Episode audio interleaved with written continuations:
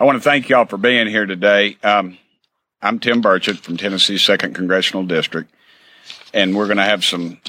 Uh, the rest of the Congress folks are going to fill in here in a second. Um, next Wednesday, July 26th at 10 a.m., the House Oversight Committee will hold a hearing on on unidentified anomalous phenomena, UAPs. I prefer to call them UFOs.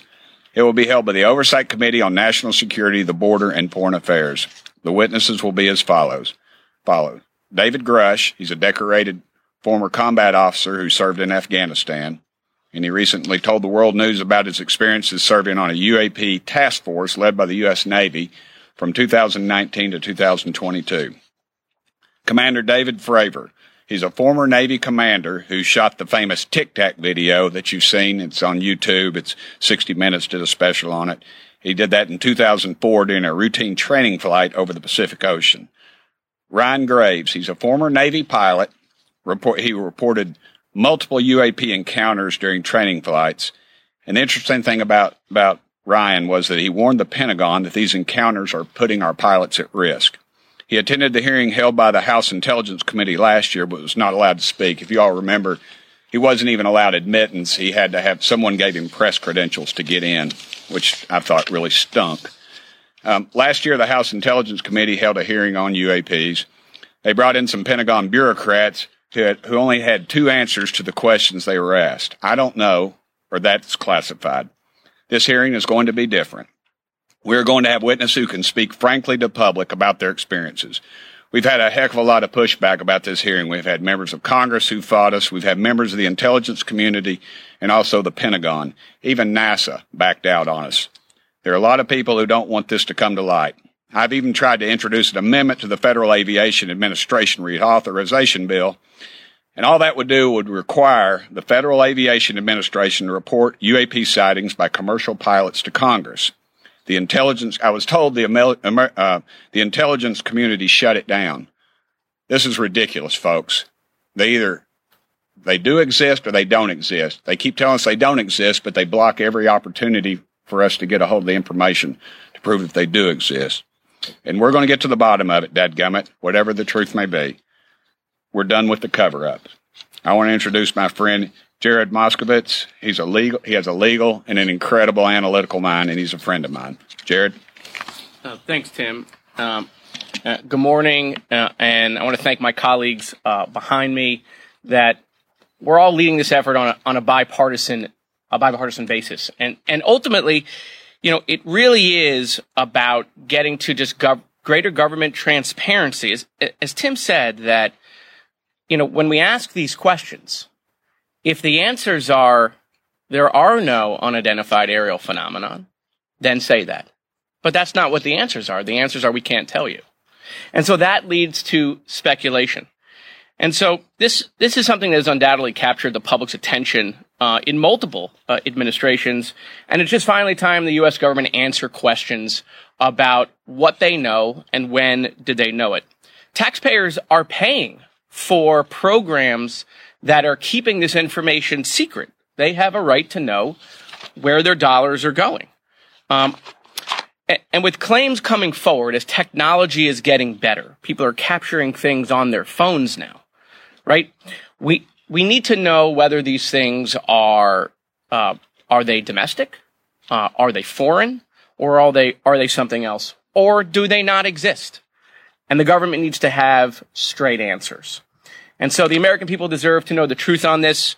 Uh, unnecessarily censoring things or overclassification is what leads to all of these theories that have been out there. And so again, I want to thank uh, my colleagues uh, behind me for their leadership. Uh, and we look forward to having a productive hearing on topic on a bipartisan basis. Thank you very much. Our next speaker will be Representative Luna. She's from Florida. She is a military veteran. Her husband's combat wounded veteran, and I'm proud to have her on our team. Representative Luna. Thank you, Burchett. Good morning, everyone. For decades, say she's with child. yeah, thank you, Burchett. For decades, countless of Americans have questioned our government's lack of transparency regarding UAPs in our nation's airspace. These same questions have been echoed by many leaders on a bipartisan basis, from Jimmy Carter to Barack Obama, from Hillary Clinton to Donald Trump, from Marco Rubio to Chuck Schumer, from the former Director of National Intelligence, John Ratcliffe, to current officials at the National Security Council. They have all called for disclosure of UAPs. If this was a court case, the court would be compelled to take up the thousands of testimonies, images, videos, and eyewitness accounts from doctors, pilots, scientists, and active duty service members. The status quo on the part of the U.S. government has been to leave the American people in the dark regarding information of UAPs. They refuse to answer quest- questions post, uh, posed by whistleblowers, avoiding the concerns of Americans, and acknowledging that the possible threat of UAP poses to our national security as well as public safety. It is extremely unnecessary and an overclassification. If the last few months have taught me anything, especially in investigating this, it is that this issue is in the hands of the American people and they deserve answers. I just want to be fully transparent here. Myself, uh, Representative Burchett and Representative Gaetz had attended um, an Air Force base, and we were blocked not only by the Pentagon but by the Department of the Air Force from seeing information, talking to witnesses. And after much arm twisting, we got some of the information. But the fact is, is that they answer to Congress and thus the American people. And every any government entity that attempts to stonewall us is doing nothing in the invested interest of the American people.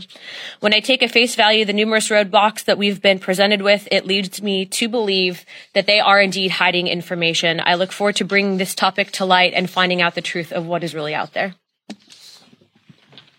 Next speaker will be Representative Burlison. He and I traveled to our southern border uh, a few months back, and we became really good friends. He has a really love for this country, and he, like the rest of us, would like the truth. And we, he agrees with us that we need a lot of transparency. Representative Burlison. Thank you, Tim. Um, thank you for spearheading this effort. I'll start out by saying that I'm a skeptic on a lot of stuff. Um, I come from a computer science background and finance background, so I tend to err on the side of things that I can see and touch, um, and I don't I don't give to into conspiracies. But too often, the federal government works outside of the public eye, and in conspiracies and rumors tend to flourish in places where the federal government is silent or not transparent. The American people deserve to know what their tax dollars are funding and what the government knows. That's just plain and simple. The other, the other thing I think is important is that our service men and women who are risking their lives for this country and are encountering these devices, um, we we owe it to them to find out what what is in the air that might potentially harm their lives. When, what's disturbing is when you hear about the accounts of 14 near misses in air. Next week's hearing is about transparency. Like many Americans, I read David Grusch's story when it first came out and watched the TV interviews. I was struck by the sheer amount of detail. So I was able to contact him and hear directly from him in a in a, a, lengthy phone call interview. And after speaking with him, I was convinced that the American people deserve to hear from him directly. That's why I asked Chairman Comer to hold this hearing. Um, and I'm grateful that the chairman has decided to hold a hearing so that we can ask questions and get the answers that the American people deserve. It is time for transparency. And I'll say one more thing. It's the responsibility of members on oversight to do, this is our job. This is exactly what our responsibility is. So I'd like to th- again thank Tim and my other colleagues for their leadership in putting this together. And I want to thank the chairman for his support. We'll answer your question. I too would like to thank Chairman Comer and um, Speaker McCarthy who have allowed us to do this. Yes, sir. Good morning. Just my, anybody. My, my, question starts with you here, but tell us, walk us through what has happened. You say you tried to get information from the military. Yeah, we were. And, and, and if others have other, you know, I mean, give us very specific things. What the inquiry was, what they responded, how you went back, and and, and therefore what your thesis is and what they're trying to cover. Okay, well, and what Representative Luna and I experienced was um, uh, our colleague Matt Gaetz was contacted by some folks that said that some people would like to talk about some information, some things they'd seen. and we um, we contacted the Air Force and we flew. We were told we were going to be briefed on this issue, the UFO, UAP. I like UFO, and um, we got down there, and it was the ch- traditional SCIF James Bond stuff. You leave your phone, your Fitbit. We go in, and the synopsis had nothing to do. It was some pretty pretty big important stuff, but it was not to, anything to do with the UFO. And we stopped the thing rightfully right in the middle of it and said, "Hey, this is not what you all told us we were coming down here for." And they basically told us we're not going to give it to you. The, a- arrogance of this general was beyond belief. The This Pentagon. Force This is Department of the Air Force. It was the commanding. Oh, yeah, of course. It was the commanding uh, general of Eglin Air Force Base. And ultimately, even before we got down there, the Pentagon actually tried to cancel the field hearing. And also, it's important to note that these were whistleblowers. These were pilots that had come forward to Representative Gaetz' office with information saying this needs to be investigated. We have an increase in sightings in this region. And it's a cause for concern for national security reasons. We don't know what it is. So we went down there. We were stonewalled. They would not give us access to testimony from some of the pilots. They were hiding images and information. We were told there was pictures available, which we still haven't seen. And ultimately, what ended up happening is we had to actually call House Armed Services. Chairman Rogers got involved. The Pentagon got involved. The Department of the Air Force got involved. Um, we actually got into uh, an argument with the general of that base. And I just, it's important to note that we were there simply to follow up on the whistleblowers that came forward with information. And so if the Department of the Air Force, if the Pentagon thinks that they're above Congress, they have something else coming to them. We told them we were going to do this if they continued to hide information. And ultimately, the American people deserve the facts. And also, I'd like to make, for the record, numerous pilots have told us, and I'm sure they've told Representative Luna, that the um, when when they come forward with this, they're supposed to be provided some sort of whistleblower protection, but they're not. They they'll they'll the um, the brass will tell you they're debriefed. Well, they're interrogated for eight hours, I believe, at some point. Then they have a blemish on their record, and then uh, they carry this stigma. And we were we've been actually told that they will destroy um, video evidence because they don't want to have to go back in and have to be pulled off the flight line for and be interrogated for eight hours. One, one. I'm, I'm, Go ahead. If you can go, indulge me for a minute. If something, You pay our salary. You go ahead. if something like that out there exists, and there's something from another planet or another universe or whatever, and if they were to say, "Oh yes, this is what we think it is," would we have riots in the streets? People, Absolutely not. And that's what, what do you think would happen? I think it's the arrogance of this, the arrogance of our government. Why don't I you mean, think that would happen? That people would, would literally Why would it? Why would it? Over 55, more people believe in UFOs than believe in Congress. I mean, look at the polling that's out now 55, 58, depends on who you talk to. They believe there's something else out there. And these are legitimate polls. I've, I've, stopped every every weekend. I'm back in Knoxville. Man, I'm talking about educated people, professional people. I'm on airplanes. I'm traveling all over the country. People will stop me and tell me about an experience. Decorated veterans. These people, why would they risk their reputations and careers over something that they're lying about? It's just it's too big right now, and and I don't believe they can keep their their their their thumb in the in in the in the dam too much longer because people are coming forward at too, too rapid of a rate. Yes, sir. Thanks, Tim. Um, is this one? Is this issue? Is this important because I mean, Congresswoman Lewis said national security. Is this because like these UFOs or UAPs could be coming from China or another adversary? And second, you mentioned an amendment that didn't make it into the FAA reauthorization. So you said the intel uh, community blocked it.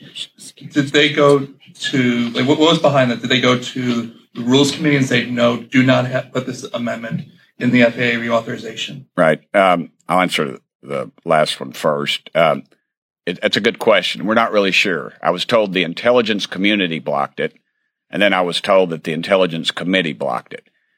And it depends on who you talk to. I think that's your all's jobs as reporters to find out what the hell's going on with this stuff. Because y'all need to start asking tough questions, and and you need to start looking at people's financial disclosures as well, because the groups that probably have control of this obviously are are, are well heeled in this. And, um, and and and your first question was if China or Russia. If Russia owned it, we they wouldn't be battling in Ukraine. It'd be over. P- Putin's ego, it wouldn't have happened. China, they would control us. Even they pretty much do now, but even more so. So that that's that goes back to my original premise. It's either something from that's extraterrestrial or something that we that we have in our skunk works that we are reverse engineering. Because with this technology, when you see the uh, the Tic Tac videos and listen to the pilots, it defies all of our laws of physics.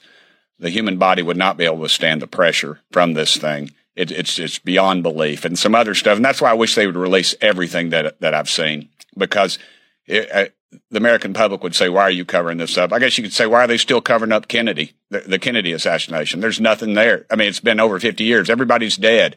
This is about power. It's about control. It's about money. It's about greed and corruption, and that's what runs this country right now, and that's a disgrace. Yeah, Tim, can I can I add something? Sorry, to that? Go ahead. So uh, again, I, I think the overarching question that we're really asking is why are they overclassifying this, and why aren't they being transparent?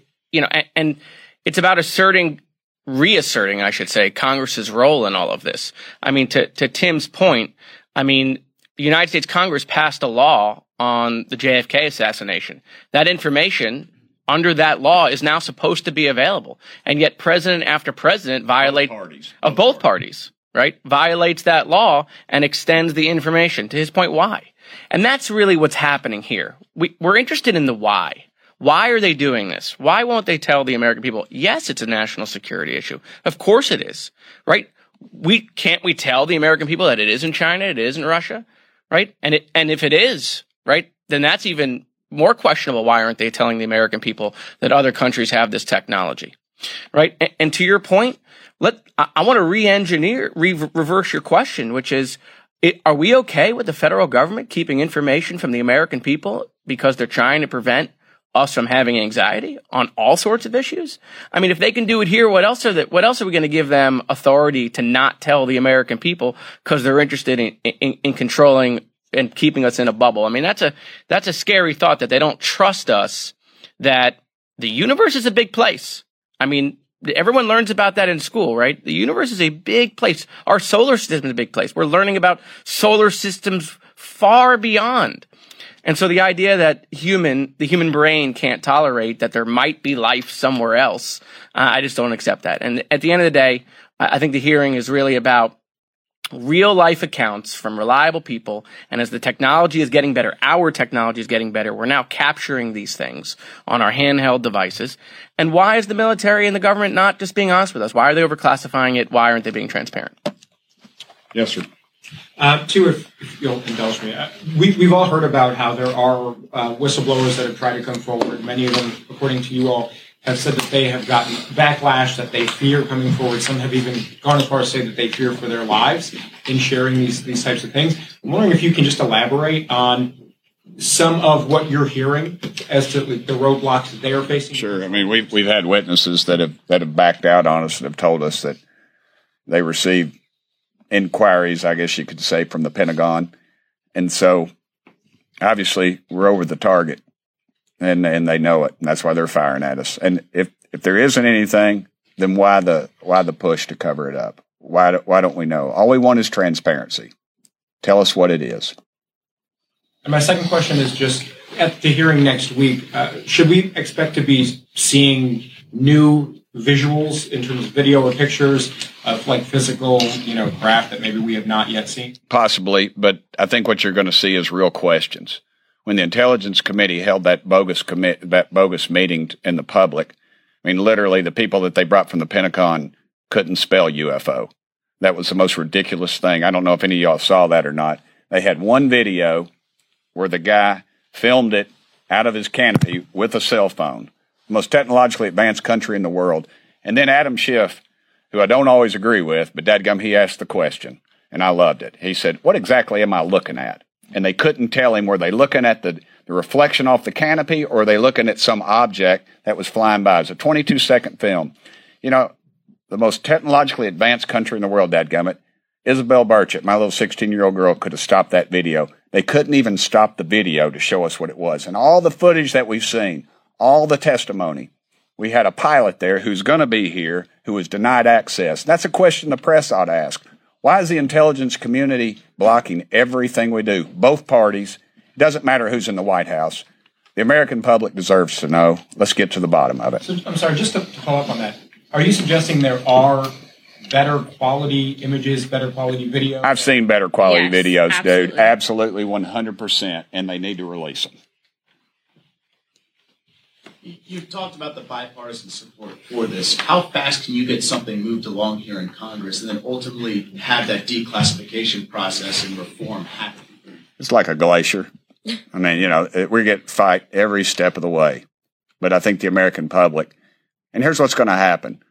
A few of the big shots in Congress are going to get a call from some of their donors saying, hey, what's let's get to the bottom of this. And they're, they're going to start getting interested. We've had, I've had so many congressmen put a bug in my ear saying, man, I've had, uh, some of them have told me they've had sightings and they're afraid to say anything and they're glad we're doing it. So I think we're knocking, we're knocking the varnish off of it a little bit with this.